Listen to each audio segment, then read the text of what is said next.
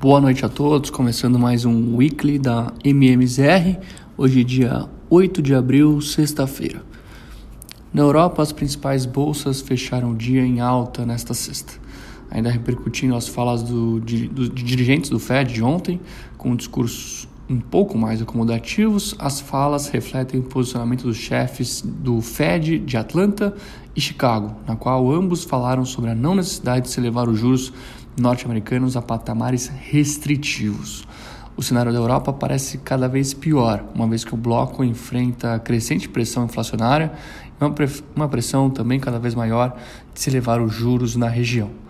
Com o início da guerra, tais questões se intensificaram e o bloco parece estar cada vez menos atrativo na visão de alocadores de renda variável. Ao longo da semana, o principal indicador acionário europeu, o Eurostox, registrou alta de 0,57%, graças ao bom desempenho no dia de hoje, apagando as perdas semanais acumuladas. O setor bancário foi o grande responsável pela valorização de hoje, com alta de mais de 2%. Nos Estados Unidos, os índices acionários fecharam a semana com sinais mistos nesta sexta, embora com performance negativa no acumulado da semana. Os principais detratores vieram do setor de tecnologia, com os receios quanto à política monetária do Fed.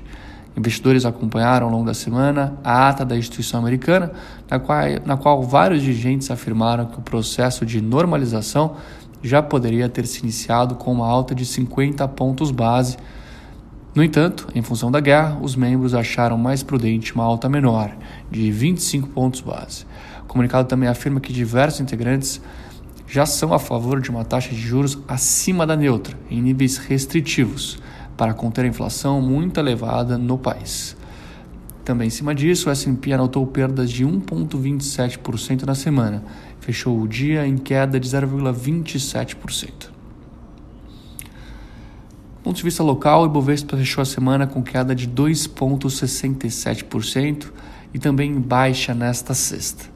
Os dados divulgados pelo IBGE sobre a inflação vieram bastante acima do esperado, com o dado do IPCA em março no maior patamar desde 1994. A notícia atingiu em cheio empresas de tecnologia e de varejo, tendo em vista os possíveis desdobramentos para uma política monetária ainda mais restritiva por parte do Bacen. Ao fim do dia, o principal índice de ação local fechou cotado aos 118.322 pontos com perda de 0,45% na sessão de hoje. Ainda assim, no ano, o Ibovespa registra alta de mais de 12% e segue atraindo capital externo, dado a forte correlação da Bolsa Brasileira ao mercado de commodities e a valuations atrativos versus outros mercados emergentes. Com relação aos juros, os contratos de juros locais apresentaram abertura em todos os vértices ao longo do dia e acumularam altas ao longo da semana. Os contratos intermediários foram os mais afetados hoje durante a sessão.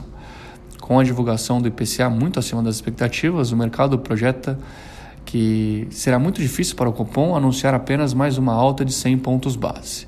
A inflação disseminada em diversos componentes relatada hoje coloca pressão maior para que a instituição siga ainda em ritmo de aperto a fim de controlar tais preços.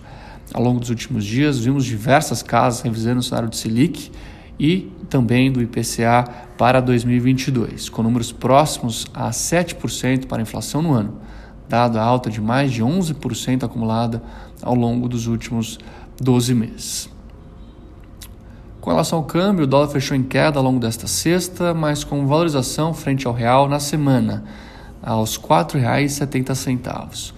O aumento do diferencial de juros locais versus países desenvolvidos tem sim atraído capital externo, além da contínua alta dos preços das commodities. No entanto, o tom mais duro do Fed, com uma possível aceleração no ritmo das altas nos Estados Unidos, pressionou a moeda brasileira ao longo da semana, que anotou perdas. No mais, os dados de inflação fortes divulgados hoje também ajudaram a cotação da moeda local, tendo em vista que o mercado agora espera uma Selic em patamares mais elevados por mais tempo para conter os preços. Por fim, o IFIX, principal índice de fundos imobiliários brasileiro, registrou avanço de 0,36% no acumulado semanal. Bom, Por hoje é isso, pessoal. Tenham todos uma excelente noite, um excelente final de semana e até a semana que vem.